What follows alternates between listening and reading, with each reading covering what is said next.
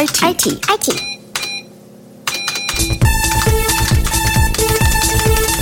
CD-ROM kennt, kennen vielleicht einige schon nicht mehr. Und dann wurde ein, ein aus Lego ein kleiner Roboter gebaut, der halt diese SSD immer rein und raus ähm, geschoben hat. IT auf die Ohren. IT auf die Ohren, die sechste Folge dieses Podcasts. Wir reden heute mit Oliver André auf der Heide, Teamleiter Systemberatung IOK GmbH und Co. KG. So ist es der volle Titel. So ist es richtig, genau. Dann ist bei uns Christian Fuhrmann, neuer Head of Channel bei Pure, Germany and Austria. Herzlichen Glückwunsch. Was ändert sich jetzt für dich in der neuen Funktion? Oh, einiges ändert sich. Danke erstmal für die Glückwünsche. Ähm, ich werde viel weniger in Europa und der Welt unterwegs sein und mich viel mehr wieder auf Deutschland und Österreich konzentrieren. Ist ja gar nicht so schlecht, wenn man sieht, dass man viel CO2 sparen kann dadurch. Und da freuen sich auch die Kunden. So ist es ja. Die freuen sich und die kennen mich zum großen Teil auch schon, weil ich in der ganzen Umgebung des, des Channels, sage ich mal, schon äh, ja, gute 20 Jahre unterwegs bin. Und du hast Verstärkung mitgebracht, Markus Grau, Principal Systems Engineer, richtig? Äh, nicht ganz. Äh, Principal Technologist, das, äh, wir ändern uns als amerikanische Unternehmen ja oftmals unsere Titel. Ähm, ja, aber auch herzlichen Dank und herzliches Willkommen an alle. Wir reden über Pure als Firma mit besonderer Vita. Christian, was ist die besondere Vita? Ich denke, dass wir ähm, sehr jung sind. Das ist schon mal eine der Besonderheiten im Vergleich zu allen anderen großen Herstellern, die wir so um uns rum haben. Ähm, sind wir mit Sicherheit die jüngsten mit gerade mal 13, 14 Jahren. Und äh, wir sind seit zehn Jahren, und wir haben Jubiläum gerade dieses Jahr, in Deutschland, Österreich und in der Schweiz. Und äh, ja, das ist für uns auch besonders, weil damit hätten wir zu Anfang nicht unbedingt gerechnet, dass wir so erfolgreich sein werden. Naja, ähm, das ist so typische Silicon Valley ähm, sag ich mal, Begriff. Ja, man ist im Stealth, das heißt, man arbeitet, man rekrutiert die Besten der Besten sozusagen, um mit einer Idee, die man hat, äh, die zum Leben zu bringen. Ja, und äh, von daher, irgendwann ist man so weit, dass man sagt, wir haben was zum Vorzeigen, wir hoffen, es funktioniert und dann kommt man ja aus Stealth heraus. Und dann ist man auf einmal eine Firma, hat einen Namen, hat vielleicht ein Logo und sogar ein Produkt, das man vorstellt und dann hofft man natürlich auf ganz, ganz viel Zuspruch. Ihr habt diesen Zuspruch, unter anderem von IOK. Ja, also wir haben uns, äh, ich weiß es gar nicht mehr ganz genau, vor ungefähr zwei Jahren haben wir festgestellt, dass wir in unserem Portfolio tatsächlich Lücken haben. Ähm, also in unserem Storage-Portfolio, dass wir nicht jedes Szenario so bedienen können, wie wir das möchten. Die beste Lösung für den Kunden, für seine Anwendung, für seinen Fall. Dann habe ich mich ein bisschen umgetan mit einem Kollegen am Markt. Wir haben uns viel angeschaut und sind dann nachher bei Pio gelandet.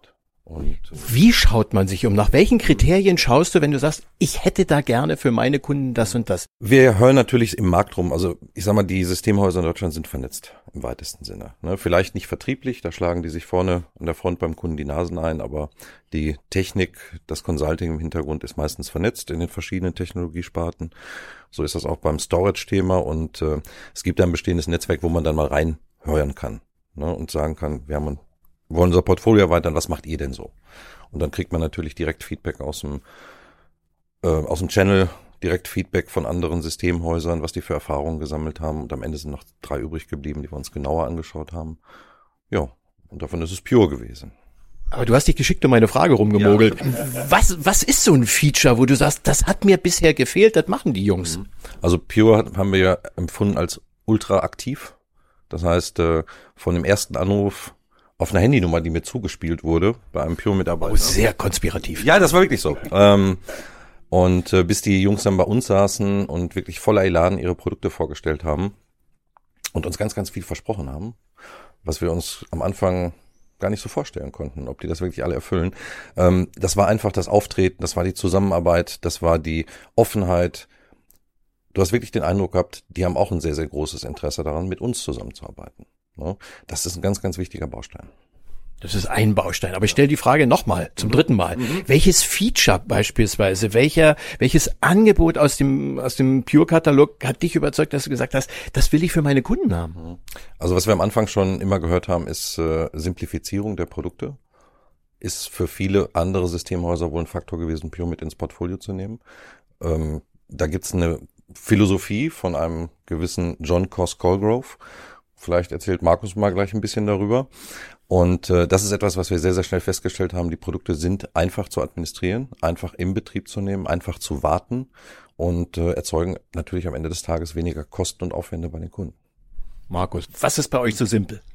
Rundum könnte man sagen, es ist tatsächlich alles simpel. Ja, es, äh, es ist ja oftmals das Problem, was Oliver beschrieben hat, es klingt irgendwie zu gut, um wahr zu sein.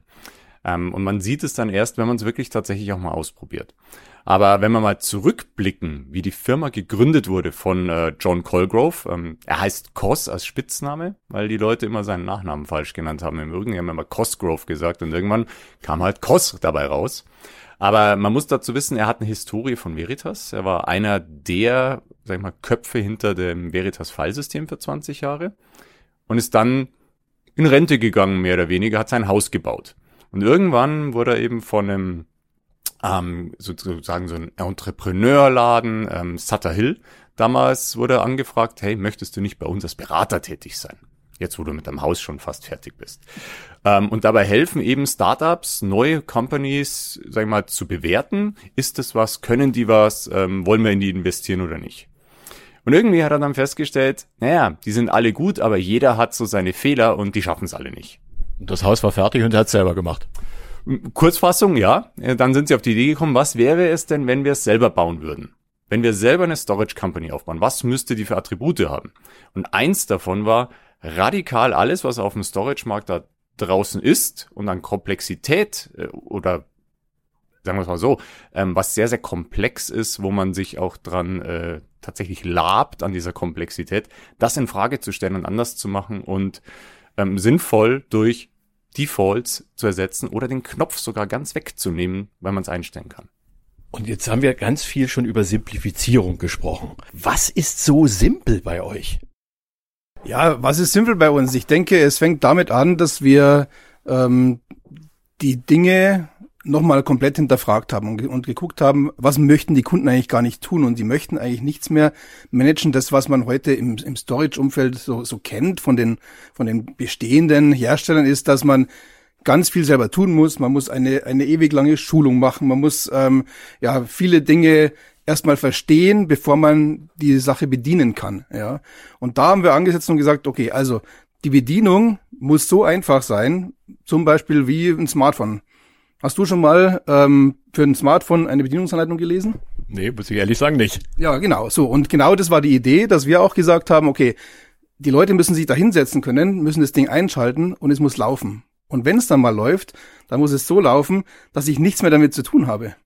Also wir haben tatsächlich Kunden, die jahrelang dieses Ding nicht mehr angeguckt haben, die dann zum Teil auch sagen, oh Mensch, wie war nochmal das Passwort? Ich muss da jetzt gerade nochmal ran, weil ich irgendwas tun will, ja.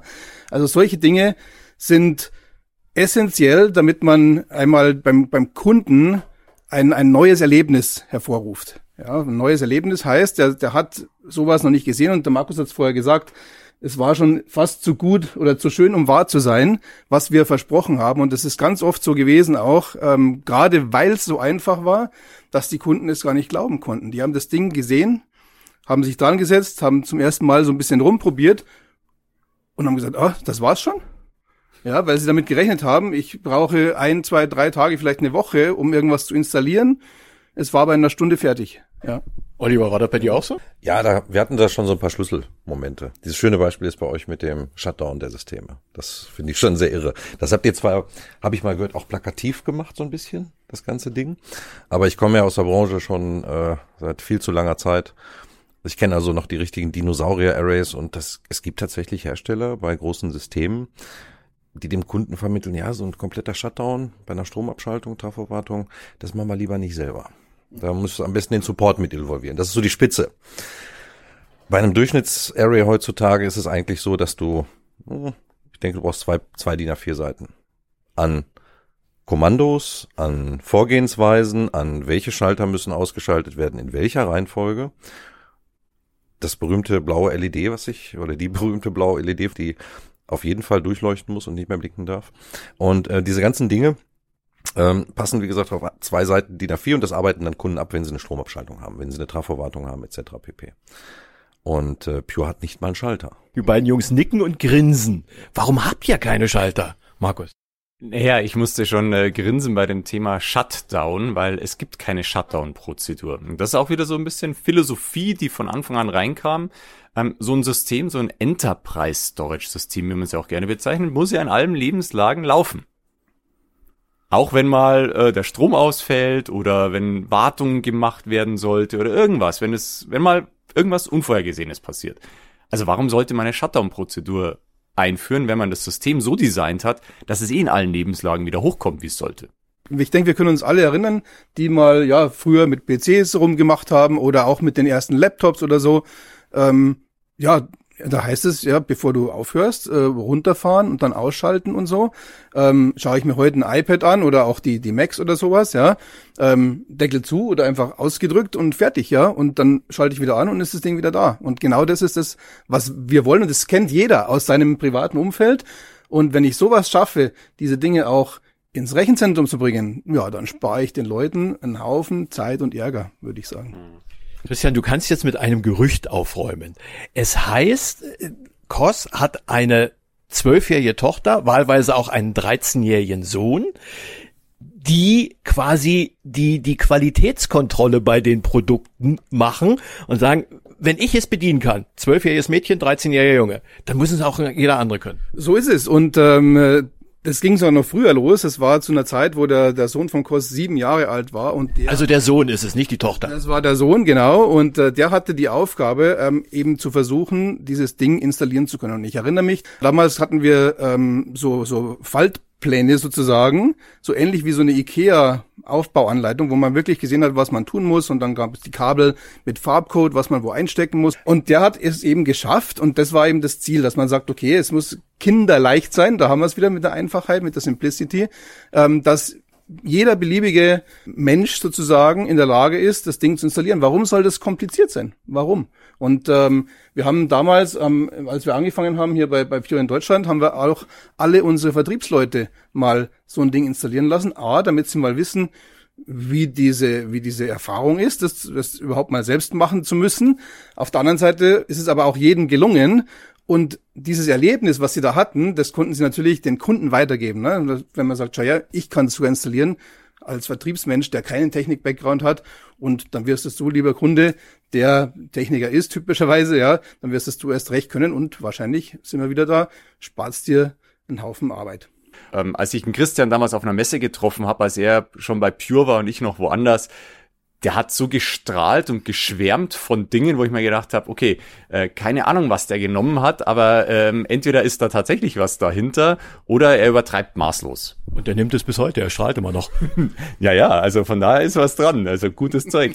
ähm, nein, aber das zu sehen, dann selber in den Händen zu haben und zu sehen, oh, das funktioniert tatsächlich so einfach und es ist so durchdacht und dann merkt man auch wieder diesen, diesen Ingenieurswahn schon fast oder diese, diesen Fokus auf Einfachheit von den Gründern und den Entwicklern von Pure, das durchgängig zu machen. Nicht nur, ja, wir haben da ein Ding, das ist halt einfach und der Rest ist, naja, da muss man mal schauen oder es ist kompliziert, sondern wirklich jede Funktion, jeden Knopf, alles wirklich in Frage zu stellen und vor allem die Frage zu stellen, können wir das nicht besser machen?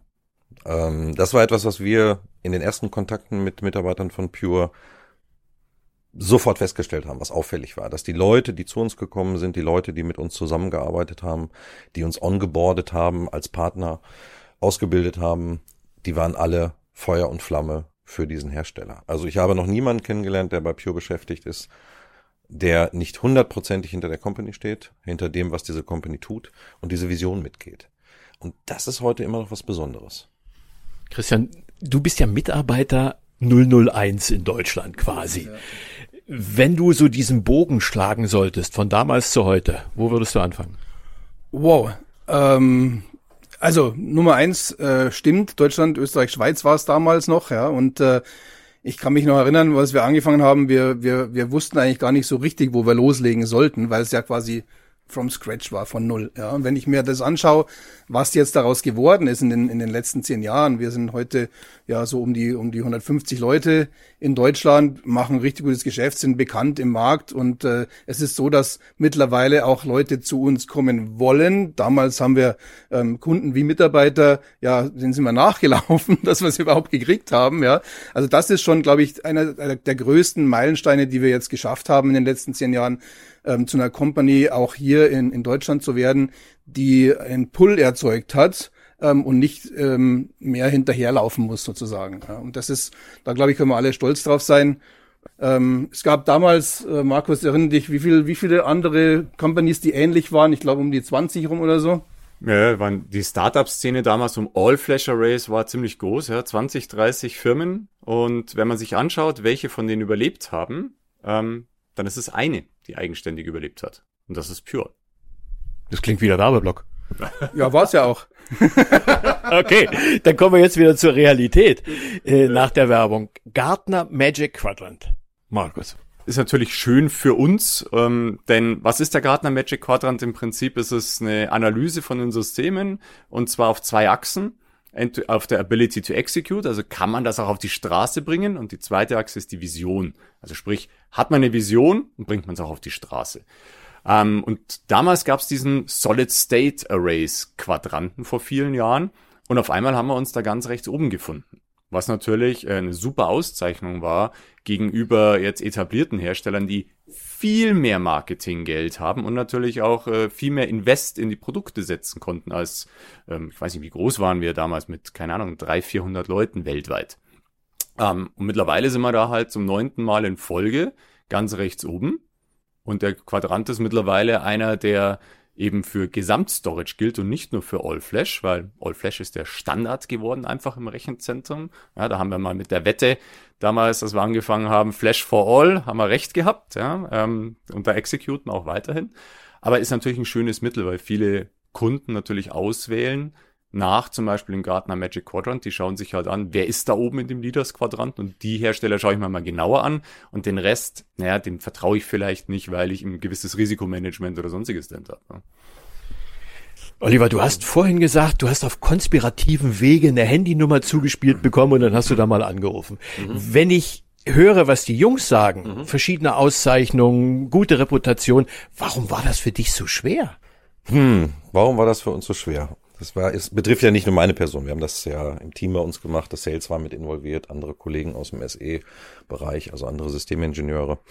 Ähm, wir hatten ein wenig äh, ähm, Respekt vor diesem, ja, was, was Markus gerade so schön gesagt hat, dieses kriegen die das dann nachher auch auf die Straße Thema. Ja, gute Produkte ist eine Sache, vielleicht der wichtigste Baustein, aber ähm, die müssen es auch noch auf die Straße bekommen. Und da haben wir ein bisschen Sorge gehabt, ob das mit so einem zu dem Zeitpunkt ja noch relativ kleinen Unternehmen in Deutschland möglich ist. Ob das klappt. Aber und wo waren die Kriterien, an denen du das dann wieder gemessen hast? Das war mitten in der Corona-Hochzeit, in der Covid-19-Hochzeit, als das losging. Und alle Hersteller hatten Lieferprobleme. Also wir haben uns, glaube ich, tagtäglich mit nichts anderem mehr beschäftigt als mit Lieferproblemen.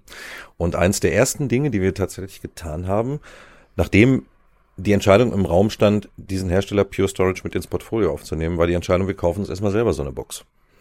Ne, weil wir möchten ähm, lernen und meine Kollegen aus meinen Teams müssen sich mit diesen Systemen beschäftigen und ähm, lass uns mal eine kaufen. Ich glaube. Inkognito oder? Nein, nein, ganz offiziell. Lieferzeit waren, glaube ich, ich will es nicht untertreiben, fünf Tage. Also Pure war zum Beispiel ein Hersteller, der was Lieferfähigkeit in der Pandemie betrifft, uns nie enttäuscht hat. Also wirklich in Rekordzeiten. Wie ihr das gemacht habt, weiß ich ehrlich gesagt nicht. Dann habt ihr die Kiste dastehen gehabt nach ja. fünf Tagen. Wie ging es dann weiter? Pure hat uns dann ein paar SEs zur Verfügung gestellt, ähm, die bei Pure dann auch bei uns aus der Region kamen. Der Frank Handel zum Beispiel, führend mit dabei, als auch der, der Thomas Schulte-Roberg. Und äh, die beiden haben sich dann mit uns, mit dem Array, ähm, beschäftigt in endlosen Trainings, Schulungen, Workshops und haben unsere Leute fit gemacht auf dieses System. Ich habe vorhin gelernt, eigentlich ist es total simpel. Jetzt sagst du endlose Schulungen und so weiter. Geht für mich nicht zusammen. Mhm. Kann ich nachvollziehen. Ähm, du musst das Ganze einmal sehen aus Kundensicht, der das benutzt, der das gebraucht, verbraucht, so ein Produkt. Aber du musst das Ganze auch sehen aus Sicht eines Systemhauses. Pure hat ja nicht ein Produkt. Pure hat eine ganze Palette von Produkten in verschiedenen Leistungsklassen. Stell dir das äh, so ein bisschen vor wie bei Kfz. Völlig normal. Ne? Also verschiedene Performance-Werte, also Performance-Klassen, verschiedene Kapazitätsklassen, ähm, auch verschiedene Modelle, die es nochmal gibt, die sich in verschiedenen äh, Use Cases bewegen. Alleine das erstmal alles zu lernen. Welche Produkte gibt es? Wodurch zeichnet die sich aus? Und welches ist das beste Produkt für welchen Use Case? Hat wenig mit Technik an sich zu tun, also mit rumtippen oder was zusammenbauen, zusammenschrauben, sondern es geht darum, einfach das Portfolio zu erlernen. Das gehört halt auch mit dazu. Und dann wart ihr nach welcher Zeit zufrieden und habt gesagt, jetzt haben wir lange genug geschaut? Und die Jungs lachen. Ja, die Entscheidung ist relativ schnell gefallen, nachdem, wie gesagt, die ersten Termine da waren, ähm, dass es Pure wird. Und wir waren halt auch dann relativ schnell so weit, dass wir mit diesen Produkten in den Markt gehen konnten. Ich glaube, das hat vielleicht zwei Monate gedauert. Christian. Ja, das ist wieder das Hands-on-Thema, ja, was ich vorher schon gesagt habe. Wenn du mal die Finger dran hast, dann, dann geht's schon nicht mehr anders. Und ich äh, erwähne es jetzt deswegen, ich war gestern bei unserem ersten Partner, den wir überhaupt hatten. Und wir haben nochmal nachgeguckt am, am 22. Sag mal so ein bisschen ja. der erste Partner, wenn du ihn nicht nennen willst, völlig ja. verständlich, aber welche Branche, welche Größe und so weiter. Ja, das war ein mittelständischer Partner und ich, ich wollte jetzt gerade die Geschichte dazu erzählen, ne, wie es dazu überhaupt kam, weil wir wir hatten bei einer Firma, die war in Köln, hatten wir einen Termin und wir hatten dieses äh, Flash Array damals im Kofferraum und sind da hingefahren und haben dann festgestellt, dass die den Termin komplett verbaselt hatten und ähm, gerade im, im, äh, dabei waren, umzuziehen innerhalb ihrer Büros. Ne? Das heißt, die haben null Zeit für uns gehabt. Und wir haben, Mist, jetzt stehen wir da in Köln, wir waren aus München. Ähm, und was machen wir jetzt? Ne? Habe ich geguckt, wen kenne ich da noch in der Gegend und habe hier einen alten Bekannten angerufen, inzwischen IT-Leiter bei einer Maschinenbaufirma in, in, in Köln. Äh, habe gesagt, du Jörg, wie schaut's aus? Können wir dir das Ding mal vorstellen? Und gehofft, dass wir da gleich was verkaufen können. Ne? Dann sagt er, du, nee, blöd bei mir heute, aber hey, da gibt's doch so eine Firma, da war ich früher mal, ein kleines Systemhaus, ähm, ja, so um die um die 100 Leute rum und äh, die haben doch immer für, für so neue Sachen, haben die doch immer einen, einen, äh, einen Fable. Ähm, ich rufe den mal an. dann, ja, fünf Minuten später klingt das Telefon, ja, ihr könnt hinfahren. Ja, so, dann sind wir da hingefahren. Ich, ich habe gestern nachgeguckt, war der 22. August 2013, also knapp zwei Monate, nachdem wir angefangen hatten. Und haben denen das Ding da hingestellt, haben angefangen da rumzugucken und so Spielen aufgebaut und so und so und so. Ja, und dann haben wir den ganzen äh, Donnerstag war es da rumgespielt, haben das Ding dann stehen lassen übers Wochenende dort. Und am 28., sechs Tage später, kam der unterschriebene Partnervertrag rein.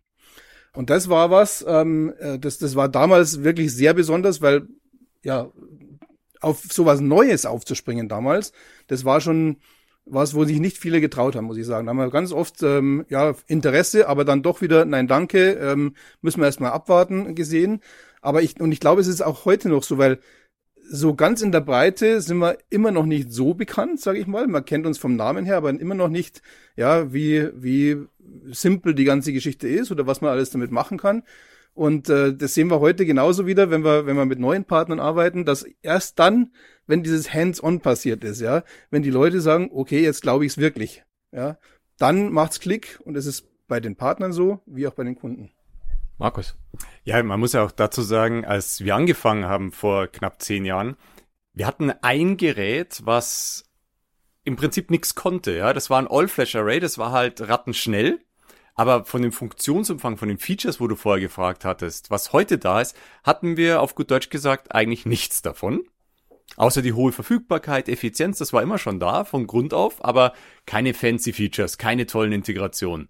Und so ein Ding hat mit, äh, ich glaube, damals 5 Terabyte Rohkapazität, also was an SSDs drin war, so bei 150.000 Euro Straßenpreis angefangen. Sportlich. Da waren noch SSDs drin zu dem Zeitpunkt. Ne? Also da sind wir ja schon, da sind wir ja schon weg von dem Thema, aber das können wir vielleicht gleich nochmal beleuchten. Genau, also äh, unglaublich 256 Gigabyte große SSDs in so einem System, 5 Terabyte. Also heute wird jeder sagen, okay, wart ihr wahnsinnig oder auch zu den Kunden, die das gekauft haben. Aber es ist diese Überzeugungskraft gewesen, wenn man es mal in den Fingern hatte. Und ich habe eine schöne Geschichte. Ich bin mal zu einem Partner, da sollte ich zum Bodensee fahren aus München. Ähm, wunderschöne Strecke um Bodensee herum, wenn man nicht im Stau steht. Ähm, wir haben dort zwei Stunden Workshop gemacht. Ob, und der Partner wollte sich entscheiden, ja, Pure zeichnen oder nicht. Ich war auf dem Rückweg und dann bekomme ich einen Anruf vom äh, damaligen Channel Manager. erstmal, sie haben den Partnervertrag gerade gezeichnet und sie haben noch ein Array bestellt. Und das ist was, was du einfach sagst, sowas passiert nicht so oft, aber es ist einfach, wenn man überzeugt ist von der Lösung, ich glaube, dann hat man auch Spaß daran. Und das Leuchten, was Oliver vorher beschrieben hat bei den Pure-Mitarbeitern, haben dann auch unsere ähm, Partner natürlich auch da draußen vorm Kunden. Und das ist einfach so schön zu sehen, dass ähm, hier wir eine ganz coole Community sind. Christian, aber so wie du das, den allerersten Vertrag beschrieben hast, lief es erstmal so, na ja, wir warten mal ab. Wie viel Körbe hast du dir dann derzeit geholt? Unfassbar viele, ja. Also wir hatten ja sowohl damals, wir waren zu zweit, ne? Ähm, Kollege und ich, der Kollege der Technik und ich, der ja von der Technik ein bisschen Ahnung, aber eher bin Maschinenbauer gelernter. Von daher ist Maschine und Blech ist immer gut für mich. Ja. So, ähm, und ja, was war das damals? Da sind wir, da sind wir da rumgefahren und haben versucht, ähm, ja, Leute, die wir schon kannten aus früherer Zeit, ähm, ja, anzusprechen, zu überzeugen, ähm, überhaupt mal einen Termin zu kriegen. Und äh, man höre und staune, es, es ging mit manchen natürlich gut, aber was wir damals festgestellt haben, ganz viele, ich würde sagen 90 Prozent, obwohl wir die Kontakte hatten, haben abgewunken. Haben gesagt, nee, ähm, das interessiert uns nicht, ähm, braucht sowieso kein Mensch, ja, all Flash, ja, also wenn es gut geht, vielleicht ein bisschen was Hybrides mit so einem Cache auf, auf Flash oder sowas, ja, aber mehr braucht man wirklich nicht. Und das, wann soll das irgendwann mal werden, kann man sich gar nicht vorstellen, ja. Und ja, ich denke, neun von zehn ähm, Versuchen sind kläglich gescheitert. Und das war natürlich so ein bisschen da brauchte man so eine niedrige Frustrationstoleranzschwelle, dass man da irgendwo äh, ja irgendwo ähm, dann doch weitermacht auch die ganze Zeit, ja. Und äh, wirklich sagt, okay, morgen gehe ich wieder raus und jetzt rufe ich wieder an. Und wir haben von Mittelstand bis Großunternehmen haben wir haben wir überall versucht anzurufen, reinzukommen. Und es waren ganz äh, unterschiedliche Reaktionen. Aber wir haben ein paar gefunden und das sind ja die, die man dann irgendwann braucht, dass man sagt, okay, wo sind meine ersten Referenzkunden, ähm, wo ich dann den anderen hinschleppen kann. Ja? Und äh, ich glaube, da können wir nachher nochmal drüber reden. Ähm, das Thema Referenzen oder die Kunden, die uns dann helfen, andere Kunden zu überzeugen, das ist auch was ganz Besonderes bei uns.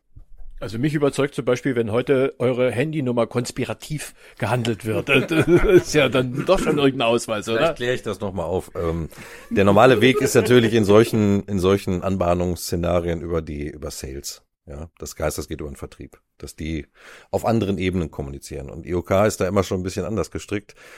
Ähm, ich glaube, mein Chef, der Christian Martin, würde sagen, wir sind technology-driven. Das waren wir immer. Und ähm, da kann es dann schon mal sein, dass dann der äh, Anbahnungsprozess auf Schiene der Consultants der Technik passiert. Und ich habe mir tatsächlich einen Kontakt zu einem Consultant, zu einem SE von Pure geben lassen. Weil da passt meistens die Chemie ein bisschen besser als zwischen einem SE und einem Sales-Mitarbeiter. Ja, das war eine besondere Geschichte und äh, ein guter Freund von mir aus äh, Frankfurt kannte den schon und er hat mir so die Nummer gegeben und dann sprechen wir am besten auf, mit dem direkt und äh, ihr kommt schon klar auf technischer Ebene. So ist das entstanden. Markus hat gelacht. Ja, weil es einfach so schön ist, diese, diese Geschichten, weil am Ende sind es wieder Menschen und wenn sich die Menschen ähm, vertrauen, dann kann man miteinander gut Geschäft machen. Ja? Und das zeigt sich immer wieder, dass eben ähm, nicht nur diese Marketingversprechen oder sowas äh, anziehend sind, sondern sie sind vielleicht ein Vehikel, um mal zu schauen, kenne ich da jemanden? Aber am Ende machen es wieder die Menschen. Das äh, ist auch schön hier in dem Podcast. Ja, jetzt sind wir hier Menschen und wir sind alle glücklich. Also dich im, mit eingeschlossen. Ja, total. nee, und macht einfach Spaß, ja.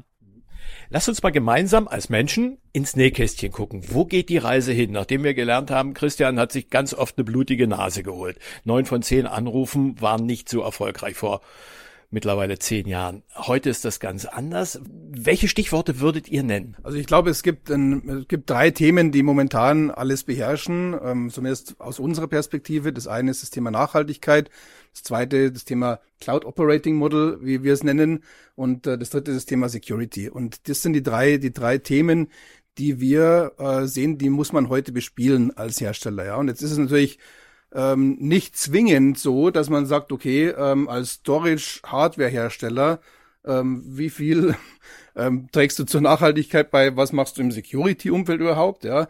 Oder, oder was hast du mit der Cloud zu tun als jemand, der Hardware herstellt? Und ich denke, das sind Dinge, da müssen wir, da müssen wir ein bisschen reinschauen. Das Schöne ist, und da können wir wieder die, den Bogen zu vor zehn Jahren ähm, ähm, schlagen, das Thema Nachhaltigkeit war was, was Pure schon immer systemimmanent hatte, mehr oder weniger. Ja. Ähm, damals hat es nur niemanden interessiert, dass der Flash ähm, nur zehn Prozent von dem Strom verbraucht, ähm, den Festplattensystem verbraucht hat, weil Strom war damals ja billig, ähm, nicht irgendwie ähm, ja, ein Problem, sage ich mal. Heute ist das ganze Thema Energie problematisch geworden, ja. Und da hilft uns natürlich das jetzt, dass zufällig jemand drüber nachgedacht hat damals, dass es natürlich schön wäre, wenn wir es als Differenziator nutzen können, um bei irgendeinem Kunden reinzukommen. Es war aber nicht, ähm, sagen wir mal, vorherzusehen, dass wir da landen, wo wir jetzt sind, ähm, wo wir Energieprobleme haben und ähm, es tatsächlich dem Kunden sehr wichtig ist, dass so ein Storage-System, das ja doch einen guten Teil ähm, des Stroms im Rechenzentrum verbraucht, dass das vielleicht, wenn es 80 Prozent weniger verbraucht, ähm, was wir immer so claimen, ja, dass das vielleicht auch wieder ein Differenziator sein kann. Dann machen wir beim Thema Stromrechnung mal einen Haken dran. Nachhaltigkeit. Zweites Thema Cloud. Das eine ist Cloud selbst. Was kann man dort machen, wenn Kunden sagen, ich ähm, betreibe Applikationen in der Cloud? Das ist etwas, was wir uns gerade in, sag ich mal, bestimmt am Horizont sehen, ist die Containerisierung rund um Kubernetes und deren Datenmanagement drumherum. Da haben wir vor ein paar Jahren eine strategische Investition mit der Firma Portworx getätigt, die ähm, komplett losgelöst von der gesamten Hardware ist. Ja, auch mal was Neues als Hardware-Company, die Systeme baut, wo Software und Hardware extrem verzahnt ist. Ja, wir hatten vorher das Beispiel Apple. Warum sind die Dinger so effizient? Ja, weil eben Hardware und Software so abgestimmt ist. Das gleiche gilt für die Pure-Systeme. Habe ich aber in der Cloud nicht, weil ähm, da habe ich Kraut und Rüben und äh, betreibe eigentlich Software. Ähm, auf der anderen Seite, Cloud Operating Model heißt, ich möchte bitte meine gesamte IT so betreiben wie in der Cloud. Das heißt, ich möchte als Provider, als Anbieter möchte ich mein, mein Menü vorgeben. Was gibt es denn Schönes zur Auswahl nach den Kriterien von Verfügbarkeit, Performance und Kosten? Das sind eigentlich die drei Dinge, die die meisten Leute interessieren. Und dann als Anwender sozusagen nur noch auswählen zu müssen, was habe ich, was möchte ich denn gerne? Und im Fall Storage sage ich halt, ja, ich habe da eine Applikation, die braucht Block Storage, die braucht davon 10 Terabyte, das Ganze soll schnell sein und hoch verfügbar. Und auf welcher Infrastruktur das liegt, ist mir eigentlich egal. Und das ist erstmal dieser Provisionierungsprozess. Aber das Ganze geht ja weiter im Lebenszyklus. Ja, weil irgendwann werden die Systeme alt. Irgendwann ist die Technologie überholt. Irgendwann kommen neue Funktionalitäten. Und das möchte ich ähnlich wie in einem Software as a Service wo ich sozusagen im Browser die F5-Taste drücke und auf einmal habe ich neue Funktionen. Genau das möchte ich auch in der ähm, Infrastruktur haben und da geht die Reise hin. Bleibt uns Thema drei.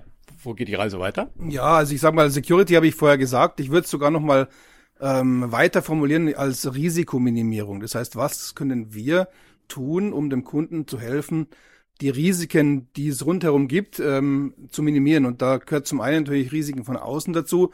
Alles, was wir heute unter dem Thema ja, Ransomware-Attacken und solche Sachen kennen. Da ist es natürlich wichtig, dass wir uns ähm, ja gemeinsam mit den ähm, ja, Backup-Herstellern und anderen zusammentun. Ja, da haben wir zum Beispiel, was ich mit einer Veeam, mit einer Commvault und anderen haben wir eine sehr gute Zusammenarbeit, wo wir uns integrieren, wo wir äh, sicherstellen können, dass die einen vorne was erkennen und wir sozusagen hinten raus die Last Line of Defense sind, wo wir nochmal helfen können mit ähm, ja, gesicherten so Safe Mode Snapshots, die man ähm, auf bestimmte Art zurückspielen kann, die immer noch da sind, auch wenn man ja vermeintlich die Daten schon verloren hätte. Eine Sache, die andere Sache ist natürlich auch intern. Ähm, die Mitarbeiter, ähm, ja, da kann auch immer was sein, ja, und ähm, wir alle wissen es, Menschen machen Fehler.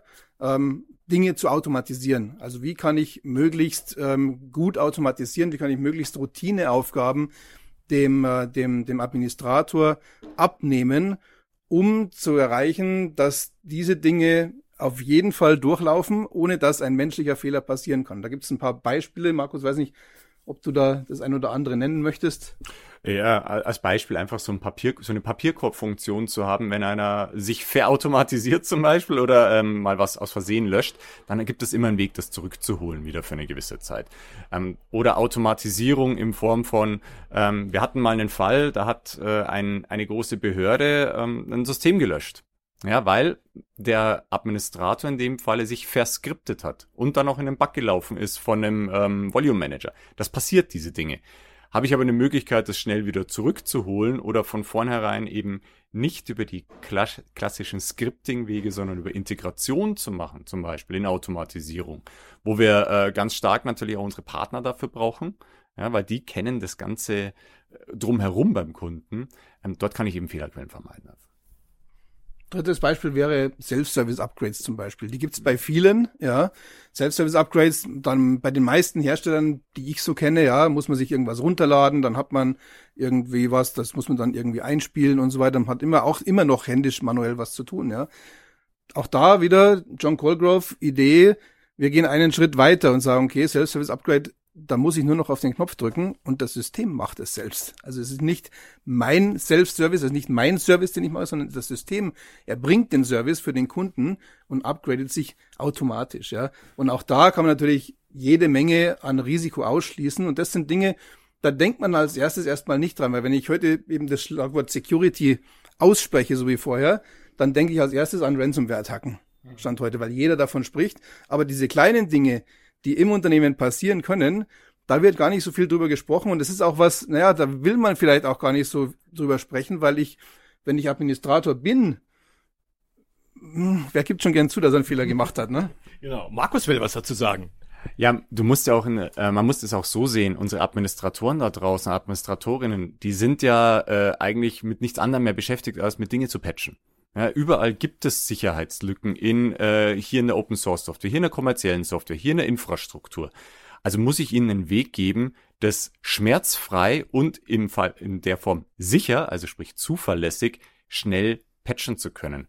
Und was man halt auch dazu wissen muss, ist, wenn man zentralisierten Speicher hat, dann ist halt im Prinzip sind die Kronjuwelen oder die Existenz des Unternehmens dort, wenn das nicht läuft. Weil wir kennen das früher ähm, in alten Zeiten, ja, wenn, das, wenn der E-Mail-Server mal nicht läuft, dann ist das nicht so schlimm. Ähm, heutzutage sind halt ganze Prozesse, Geschäftsprozesse drauf aus, ähm, wo auch Mittelständler teilweise gar nicht mehr arbeiten können und der Ticker zählt, ähm, wie viel Verlust man in dieser Zeit macht. Das heißt, ich muss diese Infrastruktur eigentlich 24 mal 7 online haben und wenn mich ein Security Leak oder eine Ransomware-Attacke trifft, muss ich in der Lage sein, überhaupt noch Daten zu haben und dann auch entsprechend schnell wieder zurückzukommen. Das ist ein schönes Schlusswort für diese Folge des Podcasts IT auf die Ohren. Wir sprechen in einer neuen Folge darüber, was beispielsweise Pure, Tesla und Apple gemeinsam haben, vielleicht auch nicht. Und wir nehmen uns ein bisschen Zeit für andere Themen, wie zum Beispiel die Zusammenarbeit Pure und IOK. Bis bald. IT. IT. IT.